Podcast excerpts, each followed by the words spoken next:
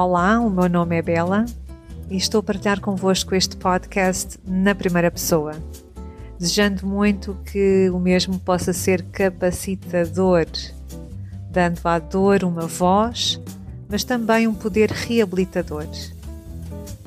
Muito grata por se juntarem a esta jornada. Sejam bem-vindos novamente a mais um episódio de Peito Rasgado.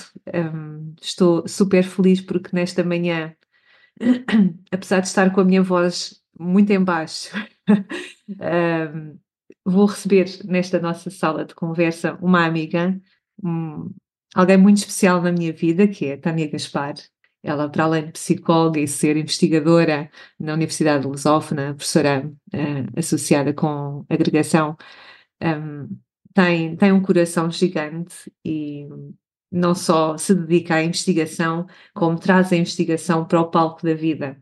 E, e é isso que mais me fascina nesta, nesta minha amiga, uh, que a conheci exatamente nesse contexto, em que ela queria trazer para, para o dia a dia aquilo que era a sua, o seu acreditar uh, num conjunto de pressupostos de investigação queria ver colocados em prática nos profissionais de saúde e nos contextos da saúde. Então, um, Tânia, bom dia. Yeah. alguém, que nos vai ouvir à tarde, mas nós estamos a falar de dia, de bom dia. Tão bom ter-te aqui e ver, principalmente estar um pouquinho contigo é, é um privilégio. Anabela, é, é, muito bom estar aqui, ver-te, falar contigo e realmente relembrar tudo aquilo que temos feito e que continuamos a fazer. E, e, também falar então sobre o nosso tema, não é? De hoje, sobre este propósito e, e, o sentido, e acho que gostar muito de conversar contigo sobre este tema tão importante. Nós em off já estávamos aqui tão entusiasmadas a falar que eu disse: deixa-me pôr já a gravar, porque já estamos a dizer coisas importantes que não vão ficar registradas. Portanto, agora vamos ter que recuperar um pouquinho da nossa conversa em off. E começava mesmo por te por partilhar contigo novamente aquilo que já, que já tínhamos conversado. Um, parece que quando há grandes incidentes na vida das pessoas, no meu caso, como sabes, foi esta, esta, esta, este estado de doença pelo qual estou a passar, parece que é nesse momento que as estruturas abanam, não é? As pessoas param para pensar e de repente dizem: Uau, qual é o meu propósito de vida? O que é que de facto uh, me faz, me alimenta, me faz, uh, me traz sentido de pertença? Me faz, como eu costumo dizer muitas vezes aos meus alunos, é o que é que vos move, o que é que vos faz levantar de manhã e vir para aqui estudar. E eles dizem que normalmente é o despertador que os desperta. não há assim nada transcendente, apesar do, do que eu, ao contrário do que eu imaginava, mas, mas acima de tudo é não é, não é necessário, de facto, haver este, este incidente para que isso aconteça, não é? O propósito pode ser algo que nós trabalhamos ao longo da nossa vida. Sim, mas é assim, os adultos, de um modo geral, realmente nós acabamos por viver a vida muito acelerada, não é? Temos que dar resposta a tudo, temos sempre que continuar, muitas vezes temos pessoas dependentes, quer os nossos pais, quer os nossos filhos, então acabamos por ter muito pouco tempo para parar e pensar é quase, como ser como fosse uma defesa que a pessoa tem. E realmente há momentos, uh, e eu, eu como psicóloga sinto muito que grande parte das pessoas que me chegam, uh, chegam exatamente por terem uma situação, por exemplo, de burnout ou uma situação de doença e que essa situação as obriga a parar. É? é claro que se nós tivéssemos pensado que elas se tivessem parado um bocadinho antes, se calhar podiam ter evitado ou estar mais preparadas para lidar com a situação, mas uh, é sempre a tempo, não é? E a pessoa parar um bocadinho e pensar o que é que é importante? Nós fizemos estudos com idosos e há uma coisa que eu acho fascinante, que foi um estudo qualitativo, não é? E falámos com eles e perguntámos o que é que era realmente aquilo que eles, todos tinham mais de 80 anos, o que é que era mais importante na vida deles. Muitos deles tinham tido bons cargos, eh, situações económicas confortáveis, mas todos eles diziam que aquilo que era mais importante eram as relações e as pessoas, não é? Então, neste caso, acho que nós, eu costumo pensar, eu tenho que aprender com as pessoas mais velhas e nós temos que aproveitar agora, não é? Agora, neste momento, e pensar assim: quem é que é importante? O que é que é importante? Porque o resto, no fundo, são coisas que, se a gente parar para pensar, a gente às vezes há situações que investe tanto, preocupa-se tanto, fica tão nervoso e depois, de repente, passados uns anos, se olharmos para ali, afinal não foi tão importante, não é? E portanto, eu costumo dizer, houve no outro dia uma, uma pessoa que me perguntou uma coisa interessante, que era, se viajasses no tempo e pudesses voltar atrás, Voltavas aos teus momentos maus e mudavas a tua vida, ou voltavas atrás e uh, ias viver outra vez os momentos bons? E eu fiquei a pensar muito nisto e pensei, e pensei, espera lá, eu acho que não voltava atrás. Porquê? Porque os momentos bons foram bons naquela altura, naquela conjuntura, naquela situação, uhum. aquele uhum. momento. E eu quero guardá-los como memória assim. E os momentos maus, imagina, eu gosto muito do meu presente. E se eu tivesse mudado alguma coisa no meu passado, mesmo que fosse má, se calhar o meu presente não era este. Eu não queria, imagina, se calhar não tinha conhecido o meu marido, se calhar não tinha tido os meus filhos, não é? Uhum. Portanto, se calhar não, não quero.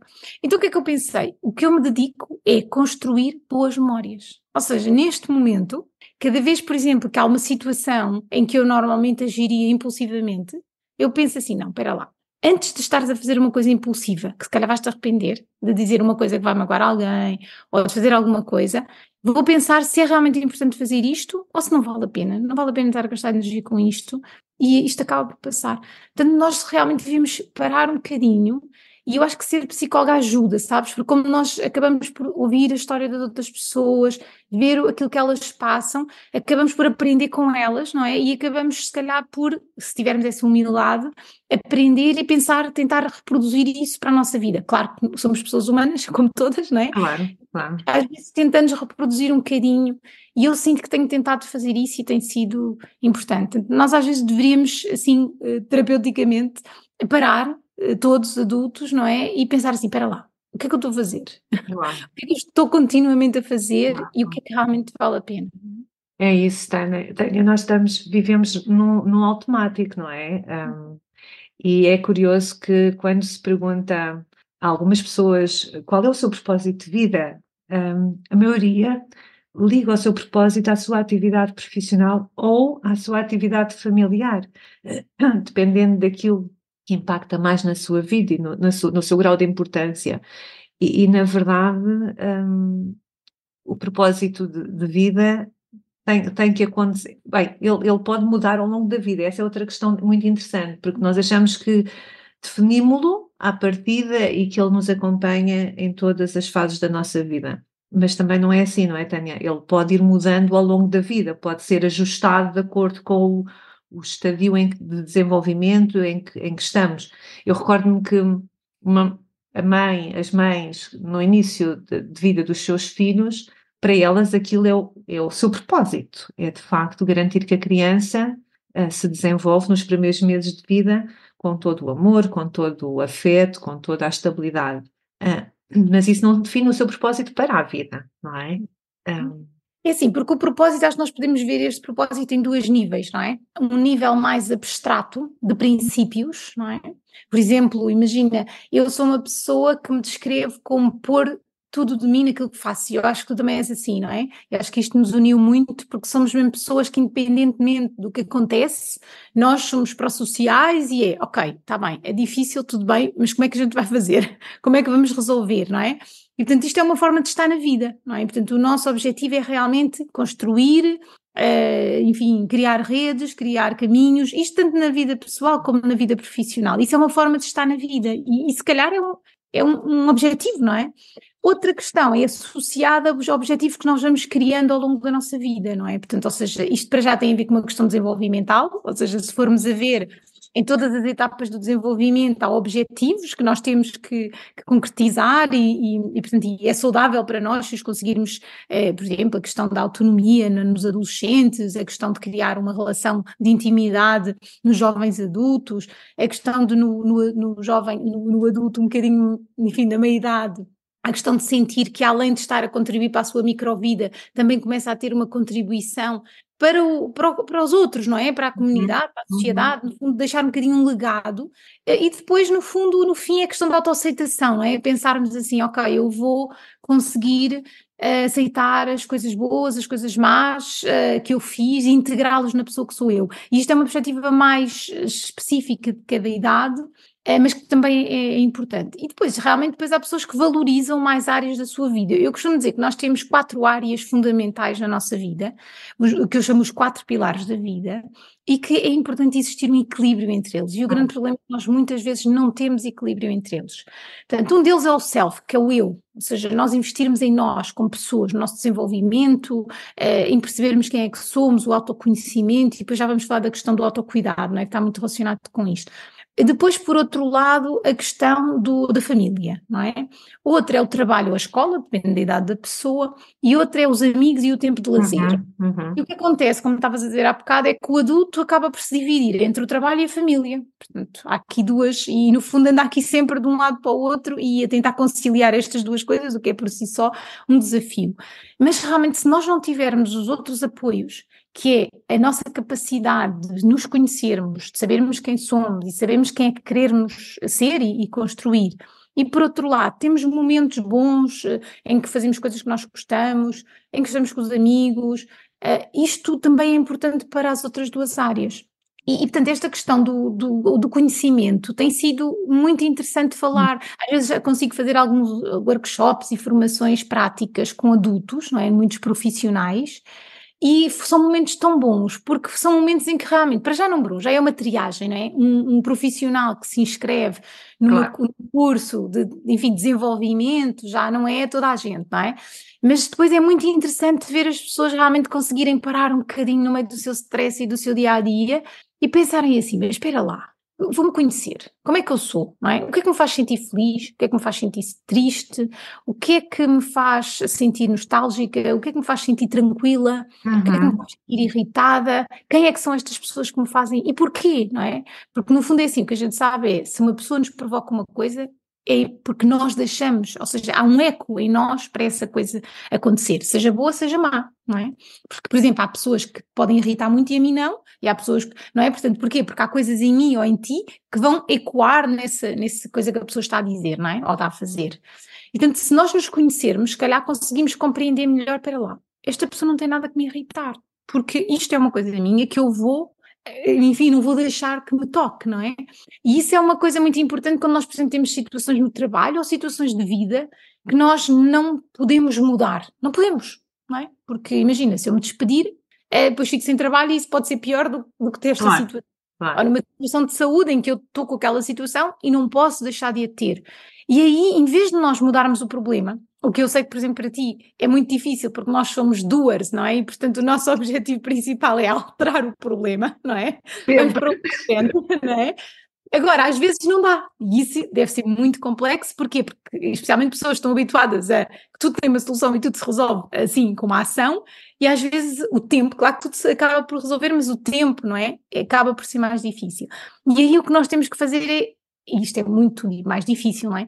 Que é alterar as emoções e os sentimentos que temos em relação à coisa para eles não serem destrutivos, não é? Ou seja, uhum. para eles, em vez de nos uh, tirarem força, nos darem força, não é?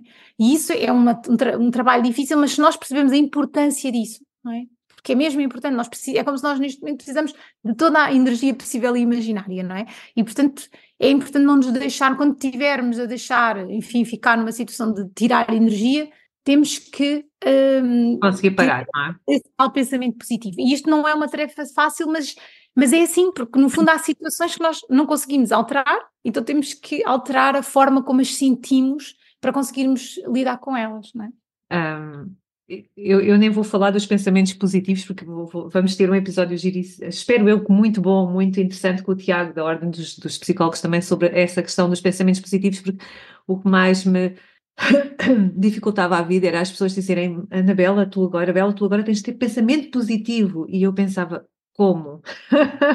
Qual? Vai ser, vai ser um, uma sessão excelente certeza, contigo. Qual, não é? Porque, é porque na verdade, hum, caramba, nós.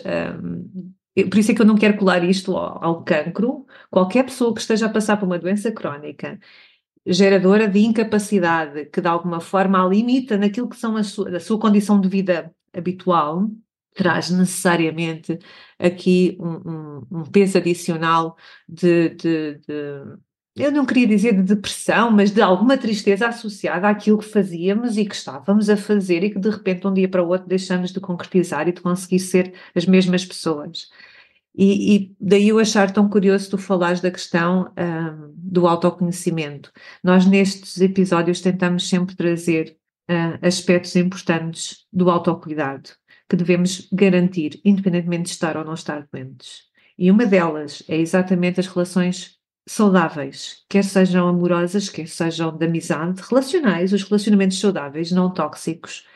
Outra, como tu disseste, é mesmo o autoconhecimento, o conhecer-se a si próprio e, e, e começar a, a, perceber os ecos, como tu muito bem identificaste, que, que, que, que vão surgindo dentro de nós perante um comentário que para mim pode ser desagradável, como tu explicaste muito bem, e para outra pessoa é completamente inócuo. Portanto, na verdade, ter um, esta construção do propósito de vida, por um lado, vai contribuir uh, para que nós nos sintamos bem connosco, com os outros, não é? Na medida em que também estamos, de alguma forma, a consolidar uma identidade, dando um objetivo, uma razão de ser para a minha, para a minha vida, e isso não tem que ser grandioso, isso não tem que ser impactante, algo completamente. Não, pode ser de facto, um, um propósito tão simples quanto aquele que é o do meu próprio conhecimento pessoal ao longo do, da vida que aqui esteja, não é?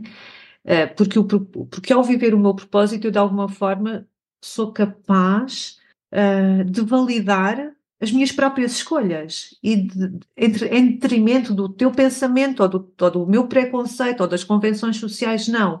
Eu, quando eu vivo o meu propósito, eu não vou duvidar daquilo que estou a fazer, eh, independentemente das circunstâncias que estão à minha volta. E por isso é que dar só nota também do estudo que fizemos as duas, exatamente sobre este tema, que apesar de haver aqui de facto algumas nuances difíceis de, de, de compreender, na esmagadora maioria, um propósito de vida traz mais uh, longevidade a quem, a quem uh, tem, por exemplo, uma doença crónica uh, e traz também mais, diria, objetividade, mais consistência na ação. Por isso, não, eu aproveito, obviamente, este, este, este introito que acabo por fazer para também dar espaço para podermos falar um pouquinho exatamente sobre estes fatores que podem uh, condicionar o propósito de vida. E isto, a voz hoje está mesmo difícil, mas nós decidimos gravar mesmo assim, porque temos estado a adiar, portanto peço desculpa de não estar a conseguir projetar muito a, a minha voz. Mas está, mas, só ótimo. Pronto, mas na verdade um, há aqui fatores que também eles de alguma forma influenciam, é? E condicionam. Portanto, o, o propósito eh, orienta-nos, não é? De alguma forma também nos conduz, nos dá, um, nos dá um caminho para nós seguirmos e isso muitas vezes é importante. Mas esse propósito pode ser, por exemplo, às vezes quando a gente pensa uh, em coisas importantes para nós, que nos fizeram realmente sentir uh, bem, sentir preenchidos e plenos. Eu, por exemplo, quando penso nisto, a grande parte das vezes lembro-me de estar a adormecer os meus filhos um de cada lado do braço e estás a ver, e portanto, no fundo, o que eu sentia, aquela felicidade plena que eu sentia, era da segurança, de eu saber que eles estavam ali, eu saber que eles estavam seguros, que eles estavam bem, que eu lhes podia proporcionar isso. Então, no fundo, às vezes são coisas que são pequeninas, mas que têm um significado. Às vezes a pessoa sente, mas não percebe. E eu, quando parava, pensava: porquê é que isto é tão bom para mim, não é? É tão bom porque eu realmente sinto que estou a cumprir o meu propósito, neste caso, de segurança e de proteção. Portanto, por vezes, nós temos, em pequeninas coisas, é que conseguimos perceber quais são os nossos verdadeiros uh, sentidos. E, este sentido da vida pode ter a ver com questões mais uh, operacionais, não é? Como tu concretizares, um, por exemplo, há um conceito aqui interessante que, que é importante, que é a autorregulação, que está muito associada a este, a questão do propósito. Porquê? Nós hum, há algum tempo falávamos do autocontrole, portanto, quando tínhamos uma situação difícil, tínhamos que nos controlar para não uh, descompensar, para não uh, ir abaixo, como as pessoas dizem no senso comum, não é?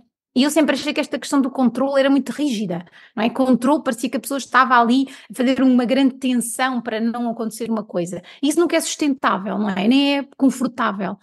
Então, a autorregulação é um conceito muito interessante que é, de algum modo, também é a mesma coisa, que é nós conseguirmos gerir a situação, mantendo um objetivo a longo prazo, não é? Portanto, ou seja, nós temos que estabelecer, é fundamental termos um objetivo a longo prazo, mas a forma como chegamos lá é que pode ser de alguma maneira adaptada e mais estruturosa, menos estruturosa.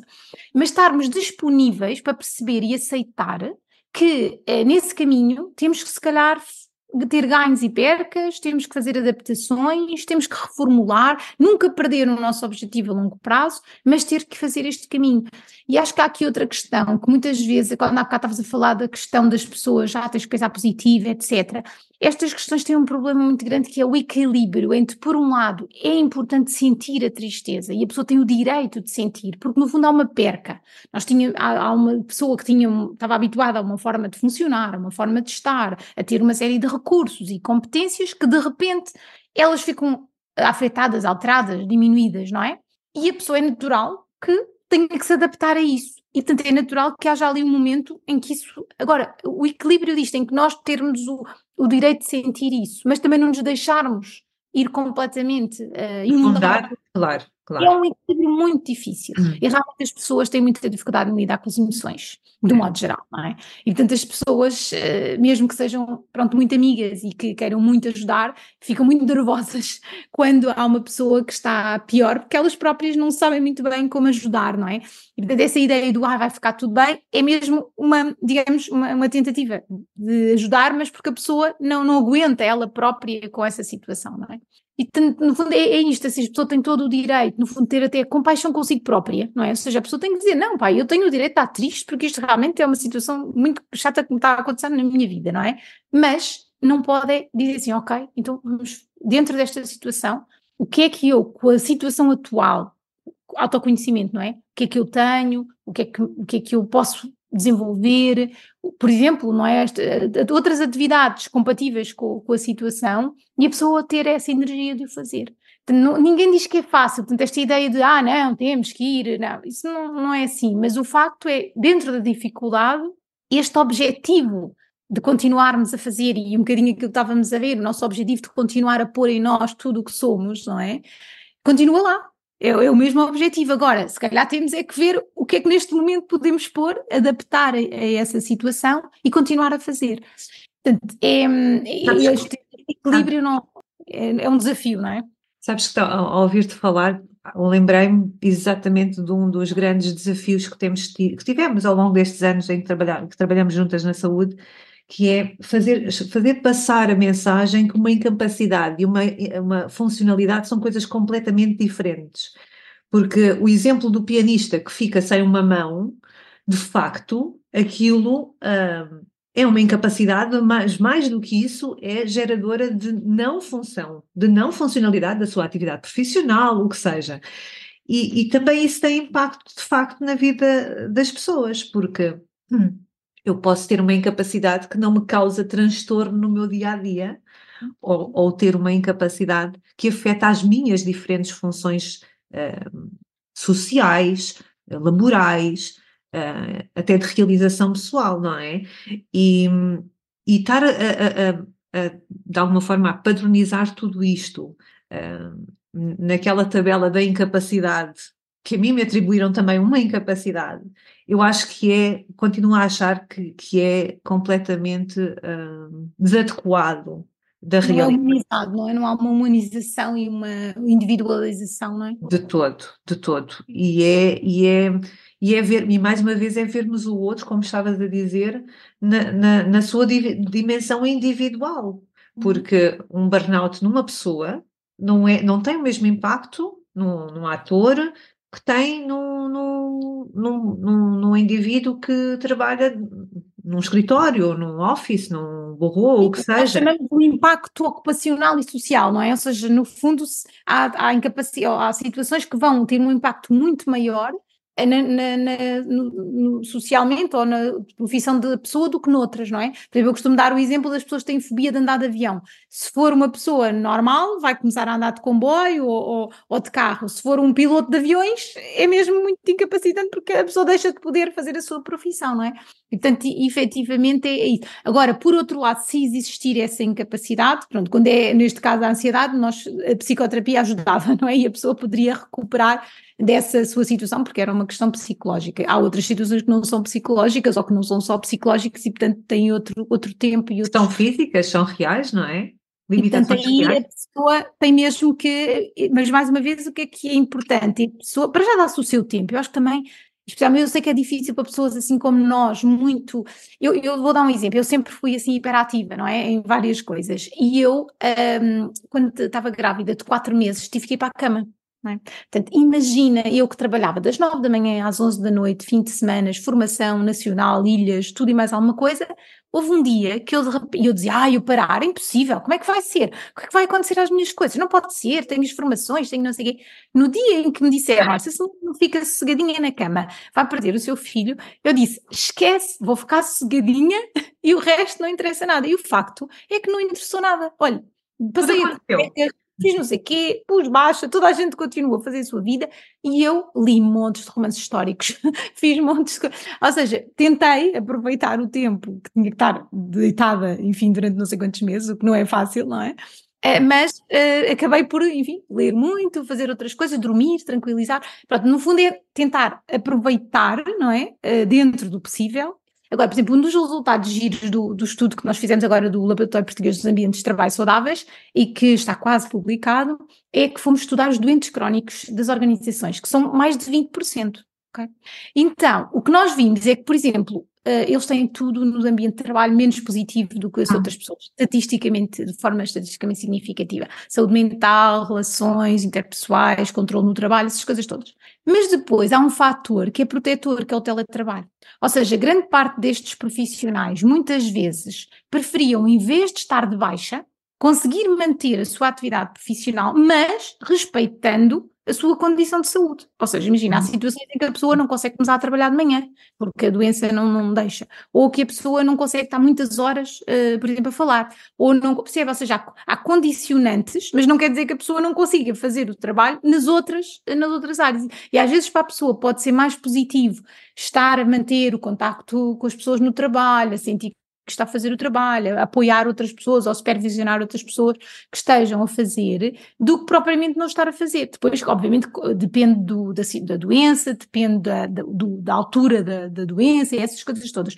Mas isto para dar uma ideia que é possível conciliar as coisas desde que haja identidades empregadoras, etc., uma capacidade de perceber que tem que haver uma adaptação. Não é? E achas não... que existe? Achas que, que as, as, entidades empregadoras têm essa sensibilidade? E nós trabalhamos com, e nós trabalhamos com empresas, passa a expressão de empresas, da saúde. Nós estamos nos hospitais, nos centros de saúde, nas escolas de saúde. Achas que há mesmo essa sensibilidade para a adaptação ao posto de trabalho? Eu vejo isso quando há uma incapacidade física, ajusta-se.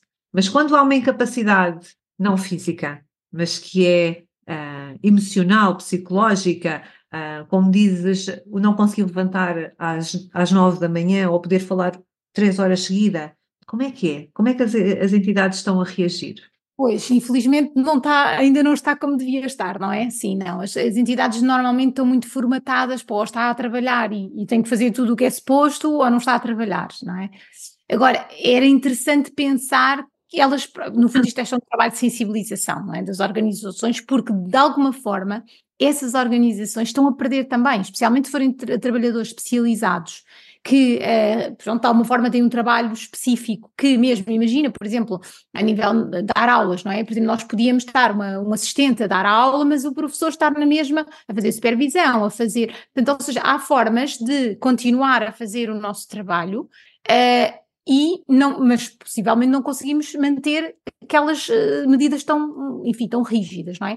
Pronto, eu acho que isto tem a ver com uma questão de sensibilização, ou seja, as, as organizações se fossem confrontadas com isto, olha, está a ver, é possível, não é? É possível fazer isto, fazer isto, tinha que haver aqui uma adaptação às funções, ver quais eram as dificuldades, mas eu penso que se houvesse maior sensibilização e se, se as direções percebessem o valor que isso tinha também para elas, uh, o fariam, não é? Uh, agora, pronto, é, é, é, aqui um trabalho que se tem que ir eh, fazendo. Bem, eu posso falar por experiência própria, a coisa não... Esta situação da baixa médica, para mim, é, é, ao início foi muito difícil de aceitar, um, porque eu queria continuar a trabalhar o mais tempo possível e a minha universidade, por exemplo, precisava que eu pusesse baixa para ter possibilidade de contratar outra pessoa. Ou seja, uh, havia aqui mecanismos legais muito rígidos que de alguma forma me obrigaram quase, forçaram-me mesmo a, a, a, ter que pôr uma baixa permanente para que a, a, universidade pudesse contratar outra, outra colega para me substituir nas diferentes áreas em que eu não podia estar a 100%. O retomar agora também vai ser, eu, eu fico angustiada só de pensar no retomar, porque eh, sinto claramente que não vou conseguir retomar a 100% e não sei como é que vamos ultrapassar esta questão de, uh, como dizias e bem, ir ajustando em função da capacidade que a pessoa vai, vai ter. O que estás a dizer é que faz todo o sentido, não é? Acho que toda a gente percebe que faz todo o sentido. Uma coisa é a pessoa não conseguir estar a fazer tudo com a mesma intensidade e com a mesma rigidez que fazia, mas consegue fazer grande parte com alguma flexibilidade e depois ter que deixar e depois ter que voltar ao tudo também. Quer dizer, isto é, é nesta situação, mas também, por exemplo, numa situação de burnout é a mesma coisa. Imagina, tu voltas ao trabalho e a pessoa depois estar seis meses em baixa de burnout, em que tudo, e as suas inseguranças de voltar em termos de, mesmo cognitivos, menésicos, processamento de informação, todas aquelas funções psicológicas que, enfim, ficam um bocado mais abaladas, e a pessoa de repente, bum, vem tudo, quer dizer, faz todo o sentido em que isso não deve ser assim, não é?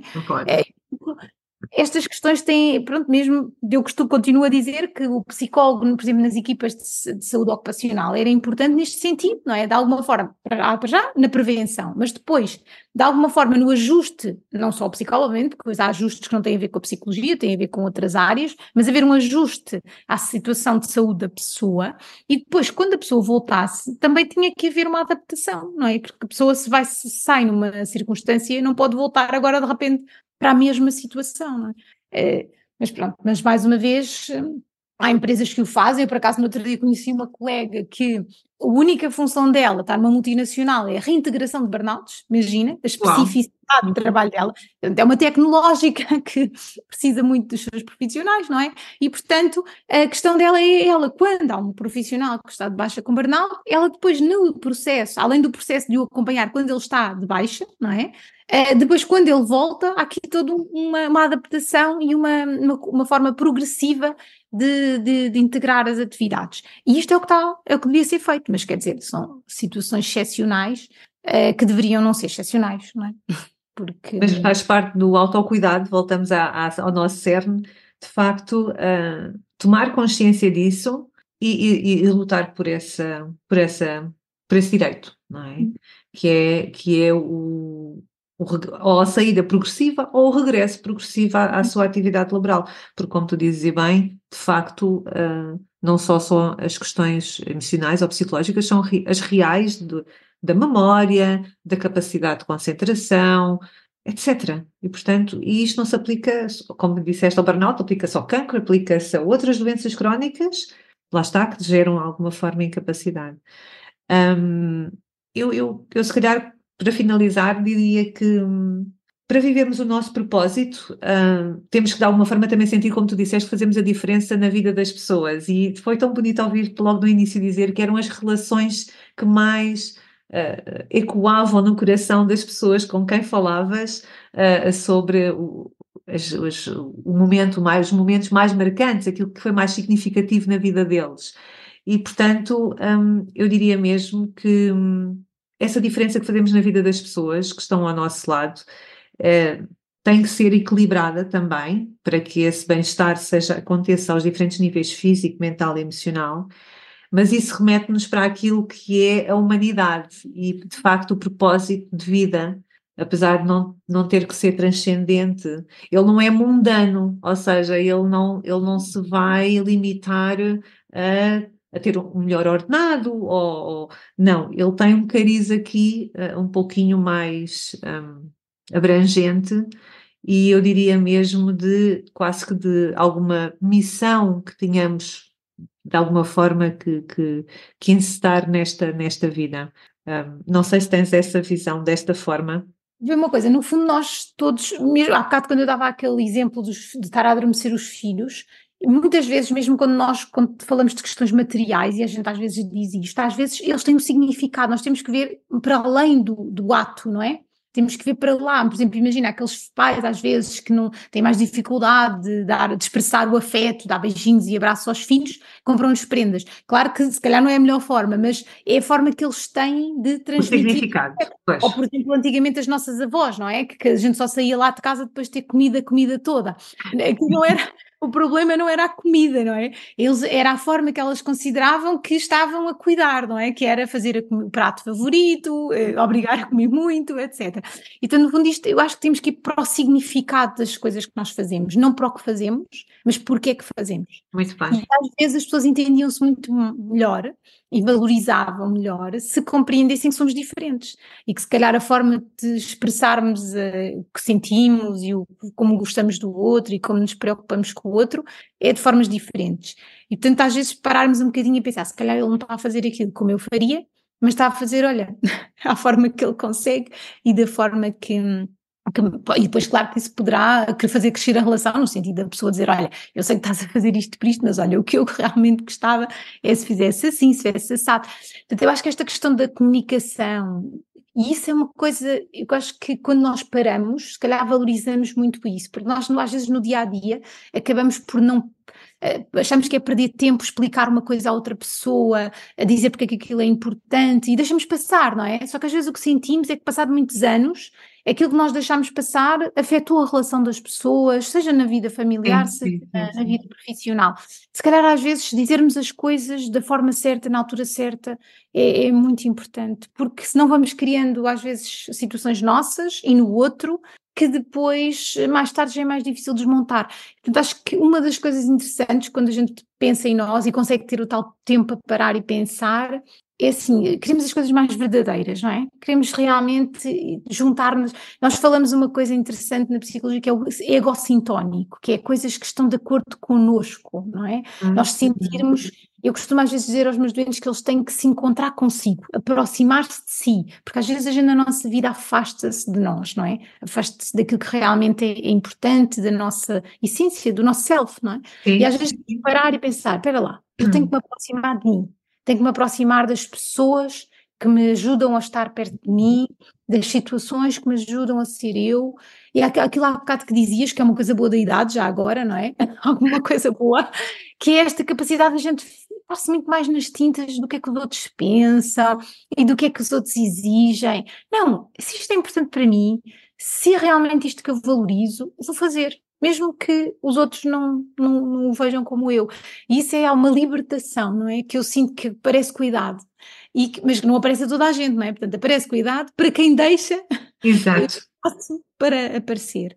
Portanto, é isso, acho que esta questão do autoconhecimento e de, de, de cuidar de nós e, e não acharmos que isso é um luxo, não é? Nós às vezes, até as mulheres, isto agora puxando um bocadinho sem, à nossa brasa, abraça a nossa sardinha, as mulheres acabam realmente por estar sempre tão a cuidar de tudo, não é? A cuidar dos outros, preocupadas, que acabam por ter muito pouco autocuidado e acham quase isso um luxo. Uhum, uhum. É um, se nós não cuidarmos de nós, efetivamente não vamos conseguir ter a disponibilidade, o altruísmo para poder cuidar do outro também com maior plenitude. E, portanto, não, e ser egoísta às vezes é muito importante. Ai, própria... Tânia, eu acho que fazemos mais um podcast só sobre isso, porque essa é outra questão.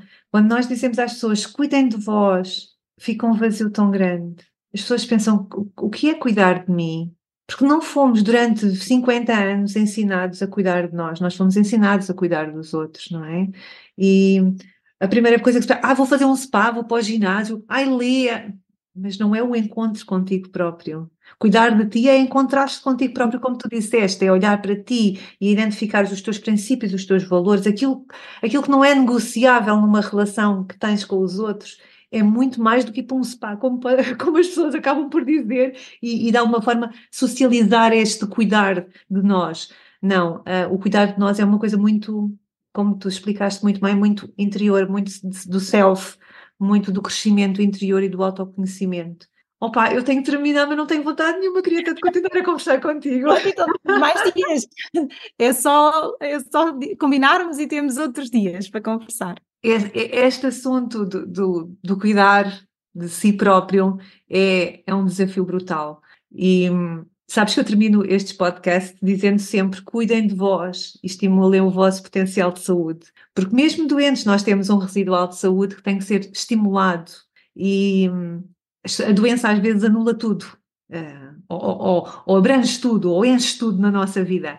E por isso foi muito bom uh, teres-me dado o mote para finalizarmos este podcast, exatamente apelando a quem nos ouve uh, que, que, realmente cuide de si, e que, e que se, quando pensar nesse cuidar de si, ficar neste vazio que eu expliquei, que é o primeiro impacto de o que é que eu, o que é que eu tenho que fazer, uh, ouça o nosso podcast novamente, que nós deixámos várias pistas importantes para, para esse cuidar. Um, as pessoas não terem medo de se aproximar de si, não é? Às vezes as pessoas têm mesmo medo, porque o que é que eu vou encontrar? Como é que eu vou lidar? É melhor deixar estar ali, porque eu tenho receio, mas tem que se ter coragem para fazer isso, porque depois realmente, enfim, é otimizar e multiplicar uh, muitas coisas, não é? E o, e o melhor poder surgir, não é? O melhor estar, estar para vir efetivamente depois desse conhecimento.